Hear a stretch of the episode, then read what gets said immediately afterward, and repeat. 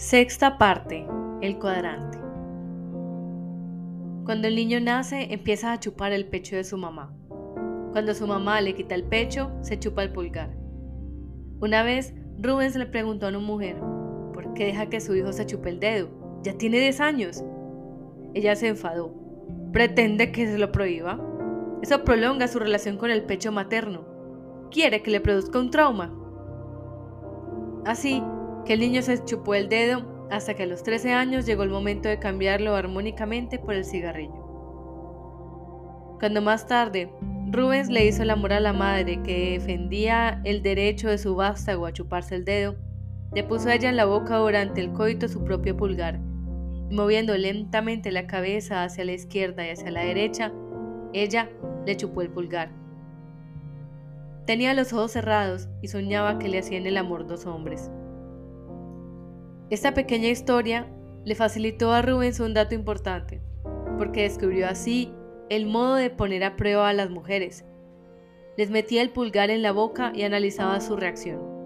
Las que lo chupaban se sentían sin duda atraídas por el amor colectivo. Las que permanecían impasibles al pulgar eran irremisiblemente sordas a las tentaciones perversas. Una de las mujeres en las que descubrió tendencias orgásticas mediante la prueba del pulgar le quería de verdad. Después de hacer el amor, cogió su pulgar y lo besó con torpeza, lo cual quería decir, ahora quiero que tu pulgar se convierta de nuevo en pulgar. Y después de todo lo que he imaginado, estoy feliz de estar aquí contigo, los dos solos. Las transformaciones del pulgar o de cómo se mueven las manecillas del cuadrante de la vida. Capítulo 2 En el cuadrante, las manecillas dan vueltas en círculos. También el zodiaco, tal como lo dibuja un astrólogo, tiene aspecto de cuadrante. El horóscopo es un reloj. Creamos o no en los pronósticos de la astrología, el horóscopo es una metáfora de la vida que contiene una gran sabiduría. ¿Cómo dibuja el astrólogo un horóscopo? Traza un círculo, la imagen de la estrella celeste, y lo divide en 12 partes que representan los diversos signos, Capricornio, Tauro, Géminis, etc. En este círculo zodiaco dibuja luego los signos gráficos del Sol, la Luna y los siete planetas, exactamente en el sitio en que estaban las estrellas en el momento del nacimiento del interesado. Es como si dibujasen el cuadrante de un reloj, regularmente dividido en 12 horas, 9 cifras más, irregularmente ubicadas. En el cuadrante giran nueve manecillas, son nuevamente el Sol, la Luna y los planetas, pero tal como se mueven realmente por el universo durante su vida. Cada uno de los planetas manecillas establece permanentemente nuevas relaciones con los planetas cifras, los signos inmóviles del horóscopo del interesado. La irrepetible irregularidad con la que se agruparon las estrellas en el cuadrante del zodiaco en el momento del nacimiento de una persona, ese es el tema permanente de su vida, su definición algebraica, las huellas dactilares de su personalidad. Las estrellas inmovilizadas en su horóscopo forman, una en relación con otra, ángulos cuyo valor expresado en grados tiene distinto significado, negativo, positivo, neutro. Imagínese que su amorosa Venus tiene una relación tensa con su agresivo Marte, que Sol, que representa su personalidad, se ve fortalecido por la conjunción con el enérgico aventurero Urano, que la sexualidad simbolizada por Luna va unida al soñador Neptuno y así en adelante. Pero a lo largo de su recorrido, las manecillas móviles de las estrellas tocarán los puntos fijos del horóscopo y pondrán en juego, debilitarán, favorecerán, harán peligrar diversos elementos de su tema vital. Y eso es la vida. No se parece a una novela picaresca en la que el protagonista se ve sorprendido, de capítulo en capítulo, por acontecimientos siempre novedosos que no tienen denominador común alguno. Se parece a la composición de los músicos y que los músicos llaman variaciones sobre un mismo tema. Urano recorre el cielo con relativa lentitud tarda siete años en atravesar un signo. Supongamos que está hoy en una situación dramática con respecto al inmóvil sol de su horóscopo. pongamos por caso en un ángulo de 90 grados. Atraviesan ustedes una época difícil. Al cabo de 21 años, esa situación se repetirá. Urano formará un ángulo de 180 grados con respecto a su Sol, lo cual tiene un significado igualmente infausto. Pero solo será una repetición aparente, porque en el mismo momento en que su Sol se ve afectado por Urano, Saturno estará en el cielo en tan armónica relación con su Venus que la tormenta pasará junto a ustedes como de puntillas. Será como si volvieran a tener la misma enfermedad, pero la pasarán en un sanatorio fantástico, donde en lugar de ser atendidos por enfermeras impacientes, lo serán por ángeles. Dicen que la astrología nos hace fatalistas. No te librarás de tu destino. A mi juicio, la astrología, me refiero a la astrología como metáfora de la vida, nos dice algo mucho más sutil. No te librarás de tu tema vital. De ello se desprende, por ejemplo, que es una pura ilusión pretender empezar en medio de la vida una nueva vida, que no se parezca a la anterior. Empezar, como suele decirse, desde cero. Su vida estará siempre construida del mismo material, de los mismos ladrillos, de los mismos problemas, y los que en un primer momento les parece una nueva vida, resultará muy pronto ser una simple variación de lo anterior. El horóscopo se parece a su reloj, y el reloj es una escuela de finitud. En cuanto una manecilla describe un círculo y regresa al punto del que partió, se cierra una fase. En el cuadrante del horóscopo giran nueve manecillas a diversas velocidades y a cada momento una fase se cierra y otra comienza. Cuando la persona es joven, no es capaz de percibir el tiempo como círculo, sino como camino que conduce directamente hacia adelante, hacia paisajes permanentemente cambiantes, todavía no intuye que su vida solo contiene un tema. Lo comprende en el momento en que su vida comienza a componer sus primeras variaciones. Rubens tenía unos 14 años cuando lo detuvo por la calle una niña que tenía la mitad de su edad, y le preguntó, Por favor, señor, ¿puede decirme la hora? Era la primera vez que una desconocida le trataba de usted y le decía señor. Le embargó la felicidad y le pareció que ante él se abrió una nueva etapa de su vida. Luego se olvidó de aquel episodio y no volvió a recordarlo hasta que una guapa señora le dijera, cuando usted era joven, también pensaba que era la primera vez que alguien se refería a su juventud como algo pasado. En aquel momento se le presentó la imagen de la niña olvidada que una vez le había preguntado la hora y comprendió que aquellas dos figuras femeninas estaban relacionadas. Eran dos figuras carentes en sí mismas de significado, encontradas por casualidad, y sin embargo, cuando las relacionaba, aparecían como dos acontecimientos significativos en el cuadrante de su vida. Lo diré de otro modo. Imaginemos que el cuadrante de la vida de Rubens está situado en un enorme reloj medieval. Por ejemplo, en aquel a cuyo lado pasé durante 20 años por la plaza de la Ciudad Vieja, en Praga. El reloj da la hora y encima del cuadrante se abre una ventanita. Sale por ella una marioneta, una niña de 7 años que pregunta la hora. Y más tarde, cuando la misma lentísima manecilla llega al cabo de muchos años a un nuevo número. Las campanas comienzan a sonar. Vuelve a abrirse la ventanita y sale la marioneta de una mujer joven que pregunta, cuando usted era joven. Capítulo 3 Cuando era muy joven no se atrevía a confiarle a ninguna mujer sus fantasías eróticas. Creía que tenía que transformar toda su energía amatoria, sin excepción, en un rendimiento físico asombroso dentro del cuerpo de la mujer. Sus jóvenes compañeras eran por lo demás de la misma opinión. Recuerda vagamente a una de ellas, llamémosla, que se arqueó en pleno acto amoroso sobre los codos y los pies, formó con su cuerpo un puente sobre el que se tambaleó y estuvo a punto de caerse de la cama.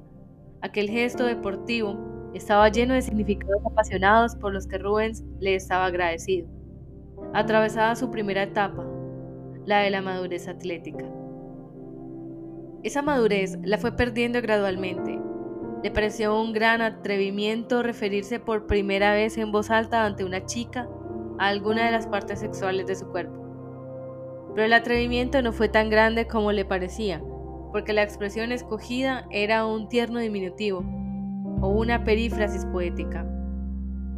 Sin embargo, se quedó maravillado de su atrevimiento y, sorprendido de que la chica no le hubiera hecho callar, comenzó a inventar las más complicadas metáforas para poder hablar, mediante un recurso poético del acto sexual. Esa fue la segunda etapa, la de las metáforas. En aquella época salía con una chica llamada B. Tras la habitual introducción verbal, llena de metáforas, hicieron el amor. Cuando ella estaba a punto de gozar, le dijo de pronto una frase en la que se refería a su propio órgano sexual con una expresión unívoca y no metafórica. Esa era la primera vez que oía aquella palabra en boca de una mujer, lo cual representa también, por cierto, uno de los instantes gloriosos del cuadrante. Sorprendido, deslumbrado, comprendió que en aquel término brutal había más encanto y fuerza explosiva que en todas las metáforas que jamás se hayan inventado. Algo más tarde, le invitó a su casa a la señora C. Era unos 15 años mayor que él. Antes de la cita, él le contó a su amigo M las magníficas obscenidades. No, ya nada de metáforas, que estaba dispuesto a decirle a aquella dama durante el coito. Extrañamente fue un fracaso. Antes de que se decidiera a pronunciarlas, las pronunció ella. Y volvió a quedarse asombrado, no solo por el hecho de que se le hubiera adelantado en su atrevimiento erótico, sino por algo más extraño.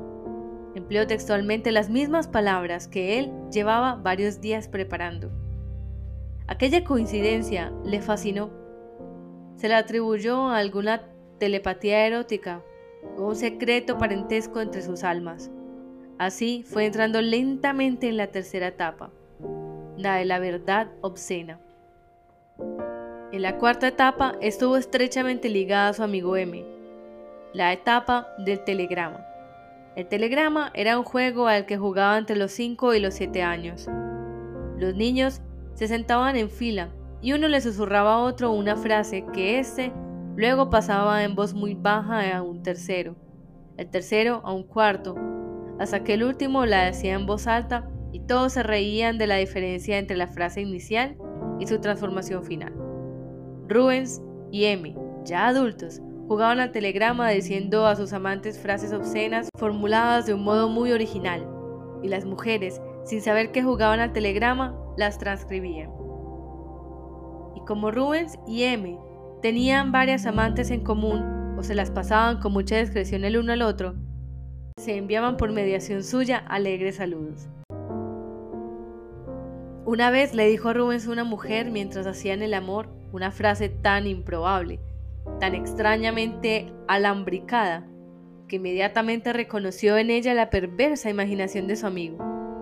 Le dio un irrefrenable ataque de risa, y como la mujer tomaba la risa contenida por espasmos amorosos, repitió alentada una vez más aquella frase.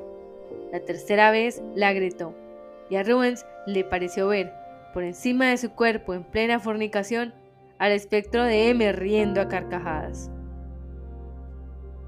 En relación con aquello, se acordó de B, que al final de la etapa de las metáforas le dijo de pronto una palabra obscena. Ahora, a la distancia, se planteaba la pregunta, ¿era la primera vez que ella decía aquella palabra? Entonces no había tenido la menor duda. Pensaba que ella estaba enamorada de él. Sospechaba que quería casarse con él y estaba seguro de que no tenía relaciones con otro. Pero ahora comprendía que alguien tenía que haberle enseñado, yo diría, haberla entrenado, a pronunciar en voz alta aquella palabra antes de que fuera capaz de decírsela a Rubens. Sí, solo al cabo del tiempo, gracias a las experiencias del telegrama, se dio cuenta de que mientras le juraba fidelidad, B tenía con certeza otro amante. La experiencia del telegrama le hizo cambiar. Dejó de tener la sensación, todos la tenemos, de que el acto del amor físico es un instante de absoluta intimidad en el que el mundo que nos rodea se convierte en un desierto interminable en medio del cual se aprietan uno contra el otro dos cuerpos solitarios. Ahora, comprendía repentinamente que ese momento no proporciona soledad íntima alguna. Incluso en plena multitud de los campos elíseos su soledad es mucho más íntima que cuando estrecha entre sus brazos a la más secreta de sus amantes. Porque la etapa del telegrama es la etapa social del amor. Gracias a unas pocas palabras, todos participan en el abrazo de dos seres aparentemente solitarios. La sociedad abastece permanentemente el mercado de ideas impúdicas y hace posible su difusión y circulación. Rubens acuñó entonces esta definición de nación, comunidad de individuos cuya vida erótica está unida por el mismo telegrama. Pero luego conoció a D, la más verbal de todas las mujeres que había conocido. Al segundo encuentro ya le confesó que era una fanática de la masturbación y que se producía placer contándose cuentos. ¿Cuentos? ¿Qué cuentos? Cuéntame. Y empezó a hacerle el amor. Y ella empezó a contarle un balneario, cabinas, en las paredes agujeros taladrados en la madera, los ojos cuya mirada sentía mientras se desnudaba, la puerta que se abrió de pronto, cuatro hombres, etcétera, etcétera, etcétera. El cuento era hermoso, era trivial, y él estaba encantado con D. Pero le pasó entre tanto una cosa curiosa. Cuando se veía con otras mujeres, descubrían sus imágenes fragmentos de aquellos largos cuentos que le contaba D mientras hacían el amor. Se encontraba con frecuencia con la misma palabra, con la misma construcción, aunque la palabra y la construcción fueran muy poco usuales.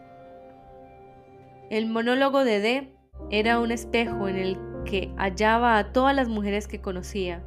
Era una enorme enciclopedia, una enciclopedia a la luz de ocho tomos de imágenes y frases eróticas. Al principio interpretó el gran monólogo de D mediante el principio del juego del telegrama. Toda la nación, por mediación de ciertos diamantes, depositaba en la cabeza de su amiga, como en una colmena, ideas impúdicas recogidas por todos los rincones del país pero más tarde comprobó que aquella explicación era improbable. Se encontró con fragmentos de monólogos de D en mujeres de las que sabía con certeza que no podían haber tenido ni tan solo una relación indirecta con D.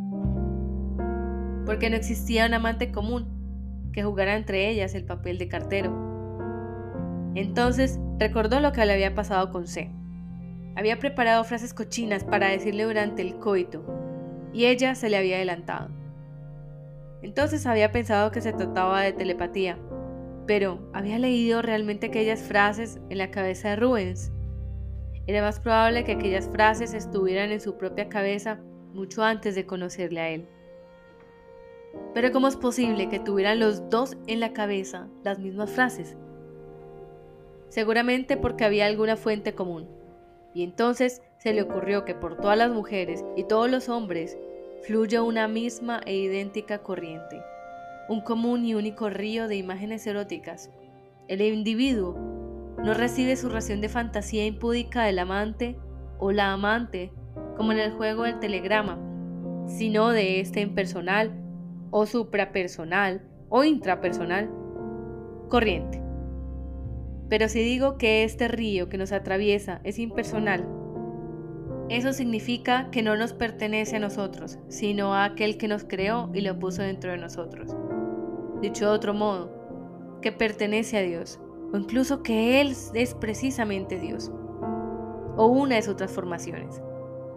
Cuando Rubens formuló por primera vez esta idea, le pareció sacrílega, pero luego la apariencia de blasfemia se difundió y se sumergió en el río subterráneo con una especie de humildad religiosa Sabía que dentro de esta corriente estamos todos unidos, pero no como nación, sino como criaturas divinas.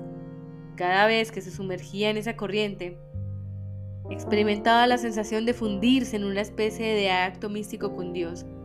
Sí, la quinta etapa era la mística. Capítulo 4. ¿Acaso la vida de Rubens no es más que una historia de amor físico? Es posible, en efecto, entenderla así. el momento en el que pronto se manifestó como tal también un acontecimiento significativo en el cuadrante. Cuando estudiaba el bachillerato, ya pasaba horas enteras en los museos ante los cuadros. Había pintado en su casa cientos de acuarelas y era famoso entre sus compañeros por las caricaturas que hacía de los profesores. Las dibujaba a lápiz para la revista ciclostilada de la escuela y durante los recreos con tiza en la pizarra para gran diversión de la clase. Aquella época le permitió conocer lo que es la fama. Lo conocía y lo admiraba todo el instituto, y todos le llamaban, en broma, Rubens.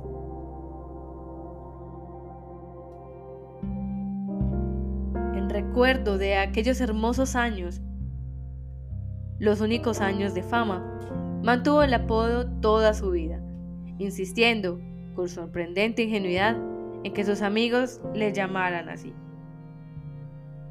La popularidad terminó con la reválida. Quería ingresar luego en la Escuela de Bellas Artes, pero no aprobó el examen. ¿Era peor que otros o tenía mala suerte? Lo curioso es que no sé cómo responder a esa sencilla pregunta. Con indiferencia se puso a estudiar derecho, culpando de su fracaso la pequeñez de su Suiza natal.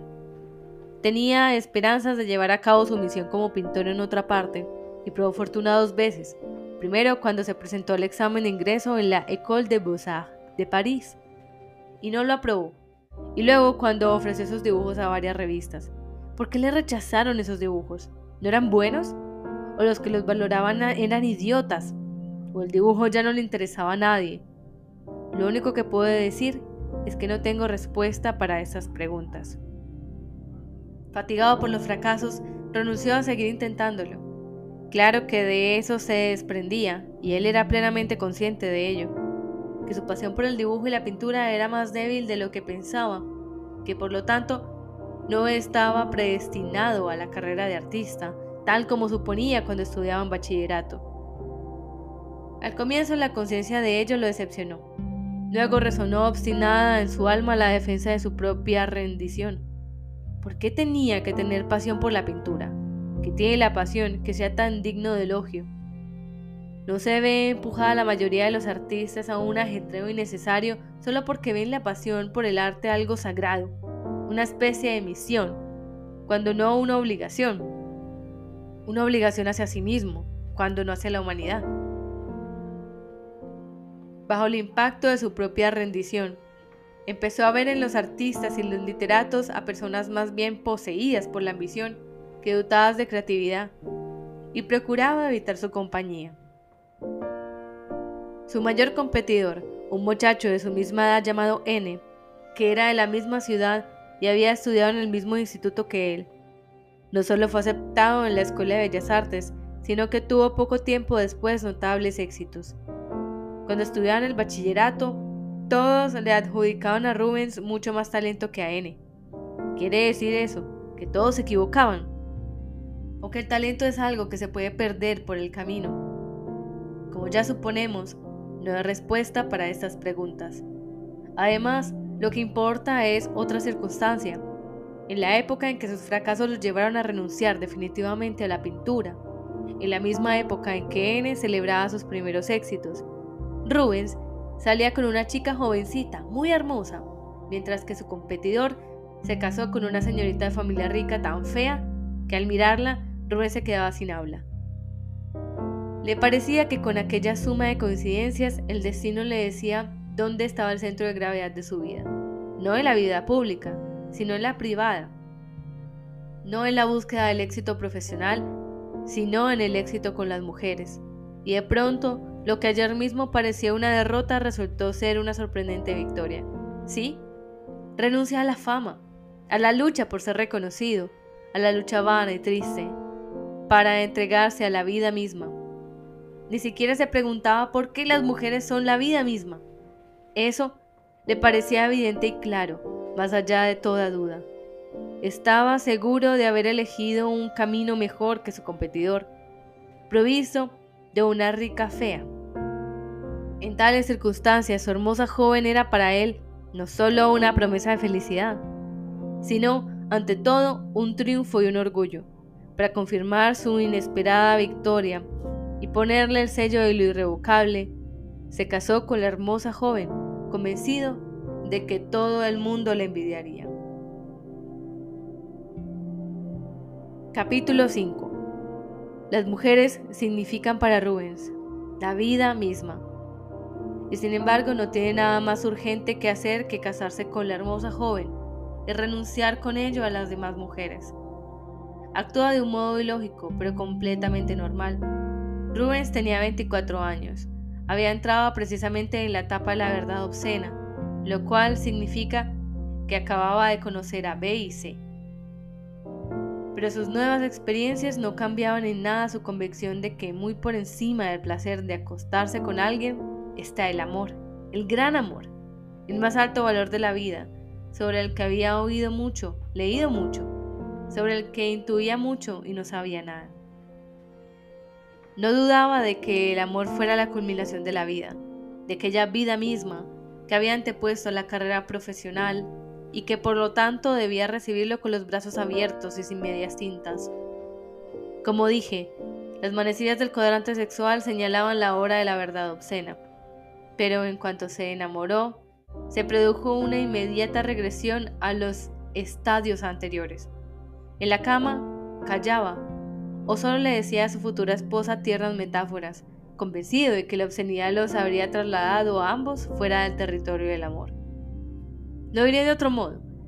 El amor por la hermosa joven lo retrotrajo al estado virginal, porque como ya dije en otra ocasión, en cuanto un europeo pronuncia la palabra amor, regresa en alas del entusiasmo al pensamiento y a la sensibilidad precoital o extracoital, exactamente al estado en que se hundió el joven Werther y en el que Dominique de Frontermin casi se cayó del caballo. Por eso, cuando encontró su bella joven, Rubens estaba dispuesto a poner la olla de los sentimientos al fuego y esperar a que al llegar al punto de ebullición, los sentimientos se transformaran en pasión. La única complicación consistía en que tenía entonces en otra ciudad un amante, llamémosla E, tres años mayor que él, con la que mantenía relaciones desde mucho antes de conocer a su futura esposa y hasta varios meses después. No dejó de verla hasta el día en que tomó la decisión de casarse. La separación no se debió a un espontáneo enfriamiento de sus sentimientos hacia él. Pronto se verá que incluso la quería demasiado, sino más bien a la coincidencia de que había entrado en una etapa grande y solemne de la vida, en la que el gran amor debe ser consagrado mediante la fidelidad. Pero una semana antes de la boda, acerca de cuya necesidad seguía dudando, pese a todo, en un rincón de su alma. Sintió una inmensa nostalgia por él, a la que había abandonado sin explicarle nada, como ninguna había denominado amor a la relación que tenía con ella. Estaba muy asombrado de desearla tan enormemente con el cuerpo, el corazón y el alma. No se contuvo y fue a verla. Durante una semana se humilló para que le permitiera hacerle el amor se lo rogó, la asedió con ternura, tristeza, insistencia, pero ella no le otorgaba otra cosa que la visión de su rostro acongojado. No podía ni tocar su cuerpo. Descontento y entristecido, regresó a casa el día de la boda. Durante el banquete se emborrachó y por la noche llevó a la novia a la casa que iban a compartir. Cegado por el vino y la nostalgia, la llamó en medio del acto amoroso con el nombre de su antiguo amante. Fue una catástrofe. Jamás olvidará los grandes ojos que lo miraron con terrible sorpresa. En ese segundo en el que todo se derrumbó, pensó que la amante desechada se vengaba, y el mismo día de su boda miraba para siempre con su nombre su matrimonio. Y quizás en ese breve momento fuera también consciente de lo improbable que era lo que había sucedido, de lo estúpido y grotesco que era su error. Grotesco hasta el punto de convertir el inevitable fracaso de su matrimonio en algo aún más insoportable. Fueron tres o cuatro segundos tremendos durante los cuales no supo qué hacer, hasta que de pronto empezó a gritar, Eva, Isabel, Catalina.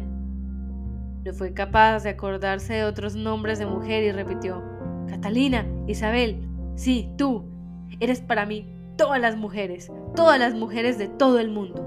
Eva, Clara, Julia, tú eres todas las mujeres. Tú eres la mujer en plural. Paulina, Petra, todas las mujeres del mundo entero están dentro de ti. Tú tienes todos sus nombres. Y le hizo el amor con movimientos acelerados, como un verdadero atleta del sexo. Al cabo de unos segundos pudo comprobar que los ojos desencajados de su mujer habían recuperado la expresión normal y que su cuerpo, que un momento antes se había quedado rígido debajo de él, se movía nuevamente con un ritmo cuya regularidad le devolvía la tranquilidad y la seguridad. La manera en que se salió de aquella endiablada situación lindaba con lo increíble, y puede extrañarnos que la joven esposa tomase en serio tan alocada comedia. Pero no olvidemos que ambos eran prisioneros del pensamiento precoital, que emparenta el amor con el absoluto. ¿Cuál es el criterio del amor de la etapa original? Solo cuantitativo. El amor es un sentimiento muy, muy grande. El amor falso es un sentimiento pequeño. El amor verdadero, die wahre Liebe, es un sentimiento grande. Pero desde el punto de vista del absoluto, ¿no es pequeño cualquier amor? Claro, por eso el amor, para demostrar que es verdadero, quiere ir más allá de lo razonable, quiere no tener medida, quiere ser improbable, ansía convertirse en delirios activos de la pasión. No olvidemos a Eluard. En otras palabras, quiere enloquecer. La improbabilidad de un gesto exagerado, por lo tanto, solo puede traer ventajas. El modo en que Rubén se saltó de aquel lío no es para un observador externo ni elegante ni convincente, pero en la situación dada era el único que le permitía evitar la catástrofe. Actuando como un loco, Rubens invocaba el enloquecido absoluto del amor y eso era válido. Capítulo 6 si Rubens, ante la presencia de su joven esposa, volvió a convertirse en un atleta lírico del amor, eso no significa que renunciara de una vez para siempre a la imprudencia del erotismo, sino que quería que hasta la imprudencia se pusiera al servicio del amor. Imaginaba que en el éxtasis monogámico experimentaría con una mujer más que con cien distintas. Solo tenía que resolver un problema qué ritmo debe avanzar la aventura de la sensualidad por el camino del amor? Como el camino del amor debía ser largo, lo más largo que pudiera, de ser posible sin fin, le dijo un lema, frenar el tiempo y no apresurarse. Pongamos por caso que imaginaba su futuro sexual con la hermosa joven como la escalada a una alta montaña. Si hubiera llegado a la cima el primer día, ¿Qué hubiera hecho a continuación? Tenía que planificar el viaje de modo que llenase toda su vida. Por eso hacía el amor con su joven esposa apasionadamente, con fervor físico, pero de un modo que denominaría clásico y sin ninguna de las obscenidades que le atraían. Y con ella más que con cualquier otra mujer, pero que posponía para años posteriores. No obstante, de pronto sucedió lo que no esperaba. Dejaron de entenderse, se irritaban el uno al otro. Empezaron a luchar por el poder del hogar. Ella decía que necesitaba más espacio para hacer su vida. Él se enfadaba porque no quería hacerle unos huevos pesados por agua. Mucho antes de lo que ellos podían suponer, sucedió que de pronto se divorciaron. El gran sentimiento en el que quería basar toda su vida desapareció con tal rapidez que dudó de alguna vez que lo hubiera sentido. Esa desaparición del sentimiento, repentina, rápida, fácil, fue para él algo vertiginoso e increíble. Lo fascinó mucho más que dos años antes su repentino enamoramiento. Pero no solo el balance sentimental de su matrimonio era nulo, sino también el erótico. Debido al ritmo lento que se había impuesto, solo había experimentado con aquel ser hermoso escenas de amor ingenuo sin grandes excitaciones, no solo no llegó con ella hasta la cima de la montaña, sino que ni siquiera al primer mirador. Por eso, intentó varias veces, tras el divorcio, salir con ella. No se negó a partir del momento en que se interrumpió la lucha por el poder en el hogar. Volvió a disfrutar haciendo el amor con él. y llevar a cabo rápidamente al menos algunas pequeñas perversiones que atesoraba para años posteriores. Pero no llevó a cabo casi nada, porque esta vez había elegido un ritmo demasiado rápido, y la hermosa joven divorciada interpretaba su impaciente sensualidad, la arrastró directamente a la tapa de la verdad obscena, como una manifestación de cinismo y de falta de amor, de modo que sus relaciones postmatrimoniales pronto terminaron. Su breve matrimonio fue en su vida un simple paréntesis, lo cual me tienta a decir que regresó precisamente al sitio donde estaba cuando encontró su novia. Pero no es verdad. Esa inflamación del sentimiento amoroso, ese increíble desinflamiento sin dramatismo ni dolor, los vivió como una pasmosa experiencia cognosciva que venía a decirle que estaba irrevocablemente más allá de las fronteras del amor. Capítulo 7 El gran amor que dos años antes le había deslumbrado le hizo olvidar la pintura. Pero cuando cerró el paréntesis del matrimonio con su melancólico desengaño, comprobó que se hallaba en un territorio situado más allá de las fronteras del amor. De pronto, su renuncia a la pintura apareció como una injustificable rendición. Comenzó nuevamente a hacer en un cuaderno bocetos de los cuadros que tenía ganas de pintar se dio cuenta, sin embargo, de que el regreso era ya imposible. Cuando estudiaba el bachillerato se imaginaba a todos los pintores del mundo recorriendo un mismo gran camino. Era el majestuoso camino que va desde los pintores góticos a los grandes italianos del Renacimiento. Más allá, los holandeses, desde ellos a Delacroix, Delacroix a Manet, de Manet a Monet, de Bonnard, ay, cómo le gustaba Monet, a Matisse, de Cézanne a Picasso.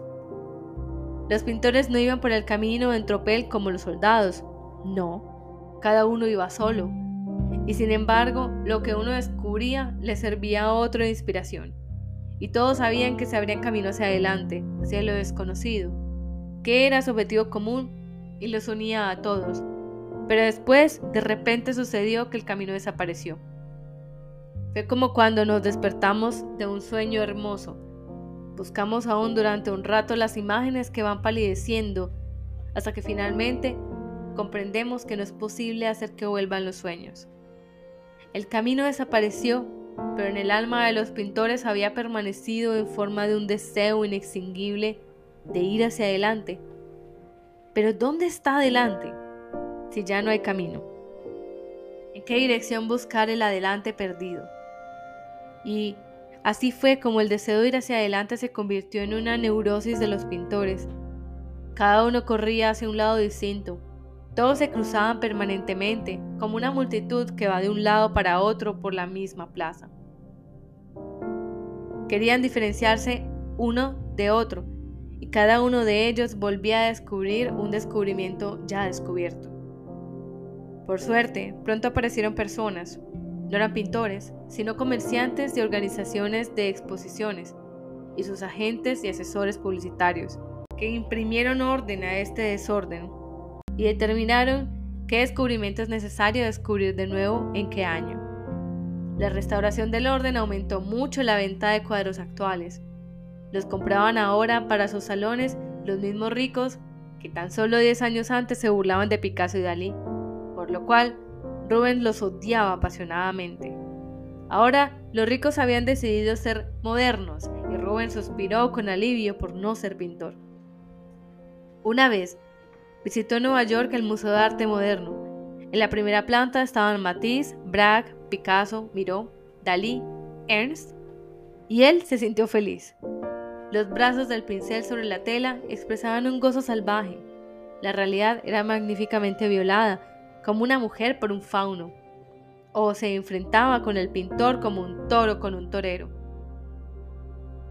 Pero cuando subió al piso superior en el que estaban los cuadros de la época más actual, se encontró en medio de un desierto. No había una sola huella de un trazo alegre en el pincel sobre la tela. No había huella de goce alguno. Habían desaparecido el toro y el torero. Los cuadros habían expulsado de sí la realidad o la imitaban con cínica e inane literalidad. Entre ambas plantas fluía el río Leteo, el río de la muerte y el olvido. En aquella ocasión se dijo que su renuncia a la pintura tenía quizás un sentido más profundo que el de la escasez de talento o perseverancia. En el cuadrante de la pintura europea había sonado la medianoche.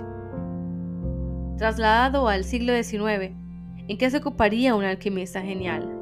¿Qué pasaría con Cristóbal Colón hoy, cuando las rutas marinas son atendidas por cientos de empresas de transporte? ¿Qué escribiría Shakespeare en una época en la que el teatro aún no existe o ha dejado de existir? Esas no son preguntas retóricas. Cuando el hombre tiene talento para una actividad a la que ya le han sonado las campanas de medianoche, o aún no le han sonado las de primera hora, ¿qué ocurre con su talento? ¿Se transforma? ¿Se adapta? ¿Se convierte en Cristóbal Colón en director de una empresa de viajes? ¿Escribirá Shakespeare libretos para Hollywood?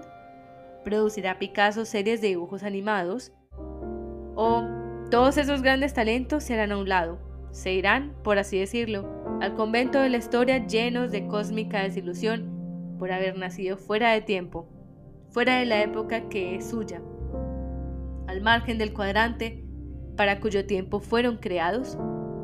¿Abandonarán su impuntual talento tal como Rimbaud abandonó a los 19 años la poesía? Tampoco esas preguntas tienen una respuesta evidente para mí, ni para ustedes, ni para Rubens. ¿Llevaba dentro de sí el Rubens de mi novela las posibilidades no realizadas de un gran pintor? ¿O no tenía talento alguno? ¿Dejó la pintura por escasez de fuerzas o precisamente al contrario, por la fuerza de su clarividencia que entrevió la vanidad de la pintura? Naturalmente, pensaba mucho en Rimbaud y se comparaba para sus adentros con él, aunque tímidamente y con ironía. Rimbaud no solo dejó la poesía radicalmente y sin lamentarse, sino que la actividad a la que luego se dedicó fue la negación sarcástica de la poesía. Se dice que traficaba en África con armas e incluso con esclavos. Esta segunda afirmación es con toda probabilidad una leyenda calumniosa, que sin embargo en tanto hipérbole capta perfectamente la violencia autodestructiva, la pasión, la rabia que separaron a Rimbaud de su propio pasado del artista. Si Rubens se sentía cada vez más atraído por las finanzas y la bolsa, era quizás, entre otras cosas, porque esa actividad justificada o injustificadamente le parecía lo contrario a sus sueños acerca de una carrera artística. Un día, cuando su compañero de colegio N se hizo famoso, Rubens vendió un cuadro que tiempo atrás le había regalado. Gracias a esa venta, no solo consiguió bastante dinero, sino que descubrió también el modo en que iba a ganarse la vida en el futuro. Vendería a los ricos, a quienes despreciaba. Cuadros de los pintores actuales, a quienes no apreciaba. Hay mucha gente en el mundo que vive de vender cuadros y ni en sueños se le ocurre avergonzarse de su profesión. ¿Acaso Velázquez, Vermeer, Rembrandt no eran también vendedores de cuadros? Rubens naturalmente lo sabe, pero si es capaz de compararse con Rimbaud, el traficante de esclavos jamás se comparará con grandes pintores traficantes de cuadros. Ni por un momento pondrá en duda la total inutilidad de su trabajo. Al comienzo, eso lo entristecía y se reprochaba la moralidad de su posición. Pero luego se dijo, ¿qué significa en realidad ser útil? La suma de la utilidad de todas las personas, de todas las épocas, está plenamente contenida en el mundo tal como es hoy. De lo que se deriva, nada es más moral que ser inútil.